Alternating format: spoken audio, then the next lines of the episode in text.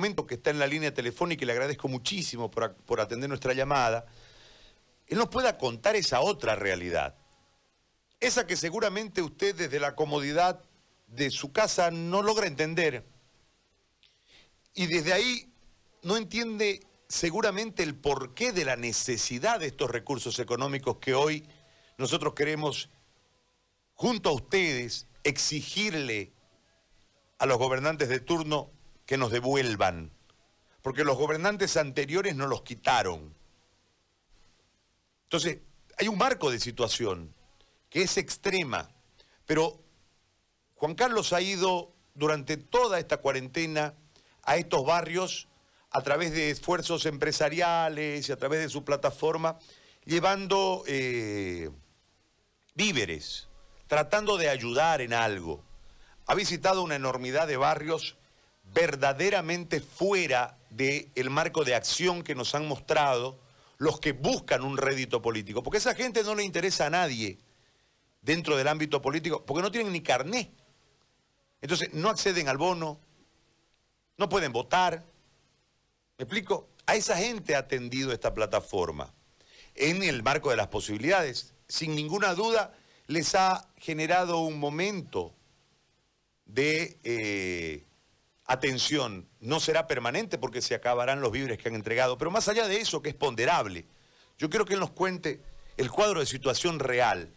Juan Carlos, le agradezco mucho por este contacto y ya escuchó la introducción. Cuéntenos, por favor, cuál es la realidad en esos barrios donde, donde la gente tiene extrema necesidad y con esta situación en este momento ya se han transformado en eh, vidas miserables, lamentándolo mucho, y que debemos incluir en el marco de acción, en el radar de acción, para que no se enfermen, para generarles mejores días, etcétera, etcétera. Lo escucho, por favor. ¿Cómo está Gary? Buenos días, gracias por, el tiempo para poder compartir con ustedes lo que, lo que bien mencionaba, hemos visto durante este tiempo y lo seguimos viviendo lamentablemente en los barrios. Eh, quiero quiero adelantar algo, Gary, antes de mencionarle lo, que se ve en, las zonas alejadas principalmente.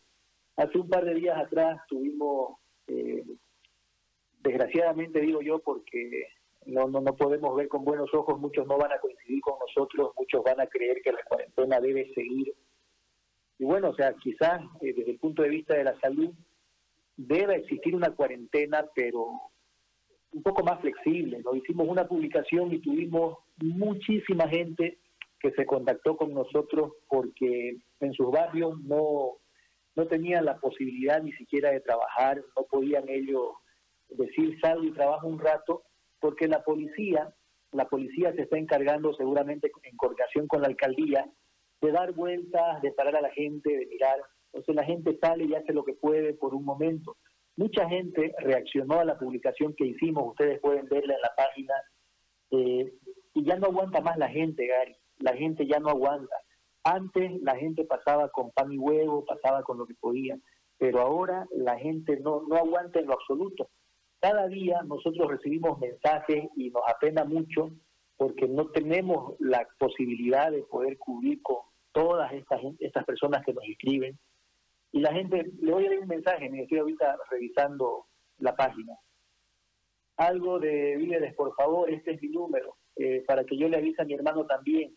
Queremos hacer olla común, somos 100 familias, barrio Juancho. Le doy un dato nomás. Por favor, eh, gracias por lo que hace, si puede visitarnos, barrio Nueva Esperanza. O sea, todos los días recibimos mensajes de personas que quieren que les llevemos, y no quieren que les llevemos a ellos en su casa, ellos quieren que lleguemos al barrio para que ayuden a la gente. Me llamó una señora Gary, el teléfono está en la página, me llamó llorando y no me llamó para pedir que les ayudemos con víveres. La señora me llamó porque su esposo estaba con síntomas de COVID, porque había ido a una posta que la atiendan, logró llegar, no quisieron atenderlo, lo trataron como un enfermo terminal de, alguna enfermedad contagiosa, como, si fuera un leproso, lo trataron, y le pidieron que vea la forma de hacerse la prueba. Y ella me decía si pudiese, por favor, regalarme algo para que yo me haga la prueba con mi esposo. Eh, esta señora era eh, una persona con capacidades diferentes, Gary. No tenía dinero para hacerle la prueba a su esposo, no tenía dinero para hacerse la prueba a ella, Afortunadamente tenemos un grupo, eh, gracias a unos amigos de la Iglesia de Jesucristo de los Santos de los Últimos Días, un grupo que es, eh, maneja todo el tema COVID. Hay, médicos profesionales que están atendiendo gratuitamente las llamadas, direccionando, coordinando, y se pudieron, se pudieron hacer algunas actividades con, con ella, ¿no? Entonces, en los barrios la gente, Gary, ahorita está de más decir de que tiene, que puede aguantar. Ese era un discurso hace tres meses atrás.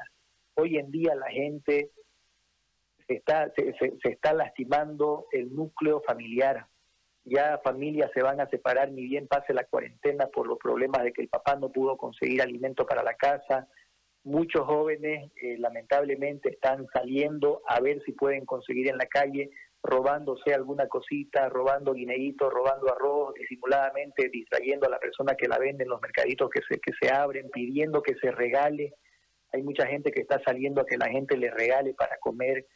O sea, es triste, Gary. No, no hay forma de expresar lo que uno no puede ver. Yo he visto que la alcaldía dice, estamos yendo a los barrios, hemos atendido ocho mil familias, hemos llegado a no sé cuántos barrios. Eso es mentira, Gary, eso es mentira, porque nosotros nos escriben y nos dicen, no se ha asomado por aquí nadie de la alcaldía. Ni nos traen comida, ni nos traen medicina, y peor, llamamos para que nos atiendan, tampoco nos atienden. He tenido, he tenido la, la tristeza, Gary, y esto lo comparto con mucha tristeza, he tenido la tristeza de, ver a, unos niños solitos en casa, flaquitos los niñitos ya, sin nada para comer. La casa, imagínese usted, alambres por afuera, las letrinas por dentro, los niños solitos, no está papá, no está mamá. ¿Comiste algo hoy día, papito? No, no comí hoy día nada. Tu papá, tu mamá se fueron a buscar eh, para comer. ¿Y en qué se fueron si no hay micro? Se fueron a pie hasta dónde se fueron a pie, iban a salir allá al, mercado del plan. Estamos hablando de caminar por lo menos unos 45 minutos. Entonces, no podemos, Gary, en este momento eh, pretender politizar la salud de la gente, la realidad de la gente. Yo sé que muchas personas no comparten el criterio de que la cuarentena se deba levantar, pero no lo comparten porque ellos están tranquilos en sus casas, pues Gary. Obviamente yo en mi casa vivo feliz de la vida, me pagan mi sueldo, eh, sin trabajar, bueno, yo que siga la cuarentena un año, por mí que siga un año, pero esa gente no tiene cómo movilizarse. A muchos que salen, Gary, que salen a buscar qué comer, que les regalen frutas, verduras, arroz, la gente, hasta se están haciendo regalar eh, eh, pellejos, no sé qué, patas, hígado de estas peladoras de pollo, se están haciendo regalar para hacer sus ollitas comunes se hacen regalar grasa, se hacen regalar cuero del chancho para poder cocinarse algo, Gary. Y más bien la gente en esos lugares alejados, a veces hay peladoras, hay personas, mataderos clandestinos, está compartiendo con la gente que necesita. Entonces ahorita, ahorita la situación es, es muy compleja, ya no hablamos de una pobreza, yo vi que un índice decía de que un 4% va a entrar eh, de, de, pobreza media a una pobreza extrema. Esos índices, esos índices están mal. La gente que está sacando estos indicadores, no se ha dado una vueltita, no se ha tomado la molestia de darse una vuelta por los barrios. Las personas que salen a buscar que les regalen, a veces los policías los agarran y se los llevan detenidos porque está sin su carnet de identidad, porque está saliendo un día que no le corresponde y los dejan ocho horas presos. Dígale usted a un niño, a una niña que su padre salió a buscar qué comer, que su padre no llega a dormir en la noche. O sea, ¿qué va a pasar con ese niño? ¿Se va a quedar durmiendo, pasando la noche solo? No hay, no hay corazón, Gary. Las autoridades están actuando sin corazón. Parece que ellos no, no sienten lo que la gente siente. Los mismos policías, hay policías buenos, pero también hay gente, hay policías que no entienden. ¿Cómo pueden llevarse detenida a las personas que están tratando de buscar comida para su casa, Gary? ¿Cómo la alcaldía puede estar ahorita haciendo inversiones, tratando de ver la forma de que, de que venga más plata para cubrir costos, proyectos, cuando hay tanta gente que está buscando comida, Gary, comida. No está pidiendo que le ponga carretera, que le construya el colegio, la plaza, que ni siquiera agua le está pidiendo. Le está pidiendo por lo menos llévenme algo de comer cerca de la casa o déjeme trabajar, por lo menos a la alcaldesa, Angélica Sosa, déjeme trabajar, déjeme salir para que gane mi, mi comidita me voy a poner una bolsa en la cabeza, por último la gente dice queremos salir aunque sea con bolsas negras, pero que nos dejen trabajar. Es triste, Gary. Yo, yo lo he visto de una manera muy triste. Quizás me he hecho cuerudo, antes me, me dolía un poquito más. Yo he visto gente que ha salido conmigo, todavía lloran algunos, pero ya uno se hace un poquito cuerudo, ¿no? Uno ve la tristeza y a veces la tristeza uno, escucha, no, o sea, lo sobrepasa, Gary. La situación está fea, Gary. Ahora, en este marco de necesidades, Juan Carlos, eh, obviamente lo que usted nos cuenta con los ejemplos que nos ha, puesto son... Eh, es muy desgarrador lo que usted nos, cuenta. Eh, usted hablaba del índice de pobreza y está mal, de acuerdo a la experiencia, en el marco de las zonas que usted ha visitado, que insisto, no le importan a nadie porque al no tener carnet no son votos. la mayoría de esa gente no, no, no tiene cómo. pero ¿De cuánta, cómo se compone una familia pobre? ¿Cómo es, ¿Cómo es el escenario donde viven? Es decir, ¿cómo es su vivienda? ¿Cuánta gente vive ahí? Eh, ¿Cómo es su sustento en otro momento? Porque entiendo que usted al estar en contacto con ellos ha podido conversar en algún instante. Y hoy obviamente no lo tienen el sustento, lo que agrava más la situación, porque en líneas generales su vida ha transcurrido en la miseria. Y hoy ya eh, no tiene nombre lo que está sucediendo, pero eh, ¿cómo, si usted nos puede narrar, si es tan amable narrarnos, cómo es ese cuadro, cómo viven, cuánta gente vive, cómo, cómo se organiza una familia en, en extrema pobreza. ¿Sabe, ¿Sabe, Gary, cuál es el problema con todo esto? Usted va a los barrios alejados y la mayoría de la gente que vive por esos barrios son ayudantes de albañil, trabajan como amas de casa, lavan ropa, eh, se van a vender en las rotondas, se, juntan en la mañana bien temprano, tipo 6 de la mañana, se reparten dulces, se reparten eh, periódicos, se reparten lo que sea que tengan que vender, se lo reparten y toda la mañana están dando vueltas para que la gente les compre. E, ese es un negocio muy informal. Y otros trabajan en talleres mecánicos, otros trabajan en, diferentes cositas como ayudantes, gente que no tiene un capital propio para poner su propio negocio. Entonces es la mano obrera que tenemos en Santa Cruz la gente que vive fuera del sexto, séptimo anillo, esa es la mano obrera, la mano de obra. Y lo peor es que esa mano de obra, esa gente que no tiene ahorita que comer, porque ya lleva cuatro meses sin trabajar, imagínese un albañil que cuatro meses no trabaje, ¿de qué está comiendo? Esta familia, y no hay que criticarlos ni juzgarlos, porque cada familia es un punto aparte, normalmente se caracteriza por tener cuatro hijos, la media de la familia es que tienen entre cuatro hijitos, unos dos pequeñitos y unos dos más grandecitos. Cuatro hijos es el promedio de las familias que viven en los barrios alejados. Entonces el papá se va de albañil, la mamá se va a lavar ropa, se va a cocinar alguna casa, se va de limpieza, eh, se van a vender a la rotonda. Entonces buscan la forma de colaborarse el papá y la mamá para llevar alimentos a la casa. A veces los hijos salen, se van de lustrabota, se van a vender periódicos, entonces buscan la forma de ganarse. Cada, cada familia es, distinta, ¿no? Busca la forma de hacer el día a día.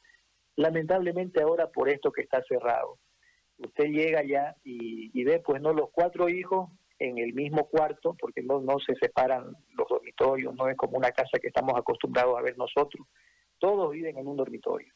Si tienen el, si han tenido una mejor economía, tienen dos cuartos, uno para el papá y la mamá y otro para toditos los hijos.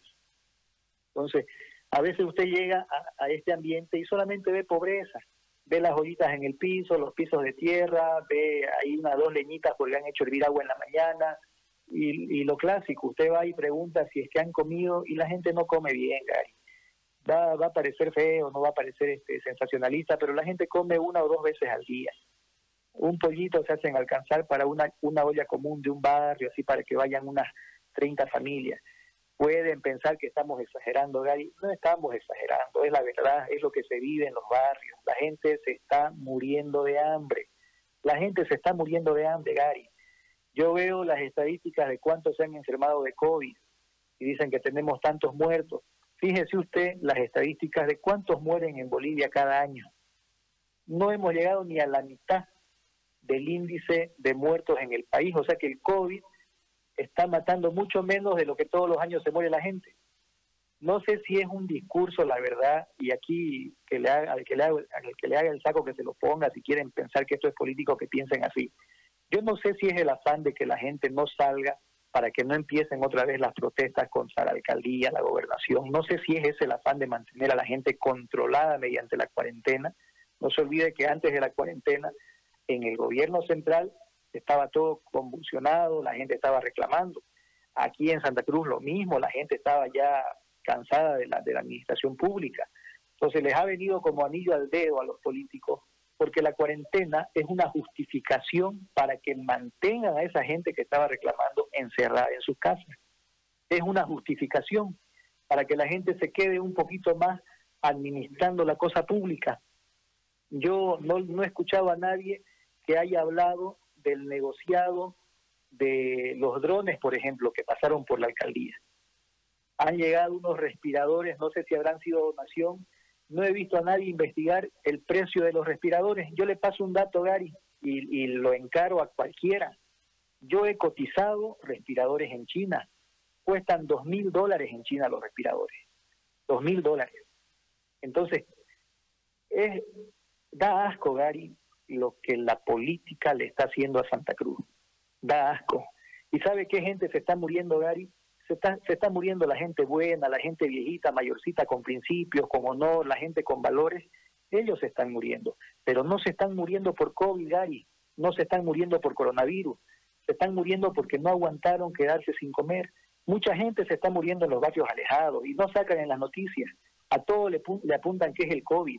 Y no es solamente COVID. Usted converse, entrevista a cualquier médico y pregunte si las personas de la tercera edad que no están alimentándose bien pueden soportar eh, esta situación que estamos pasando. Mucha gente se está muriendo. Antes no se veía tanto. Ahora usted vaya por los barrios y va a ver banderitas negras. Gente que ha perdido algún ser querido, su luto, una cinta negra. Entonces ha cambiado. La situación de antes, Gary, cuando uno buscaba comida, alimentos para la gente para la cuarentena, ha cambiado. Ahora están buscando la forma de sobrevivir. Y ya no importa que no coman, tráigame ivermectina, tráigame aspirineta, tráigame algo sea, la gente quiere vivir, la gente no se quiere morir ni de hambre ni de salud. O sea, son dos situaciones demasiado, demasiado feas, Gary.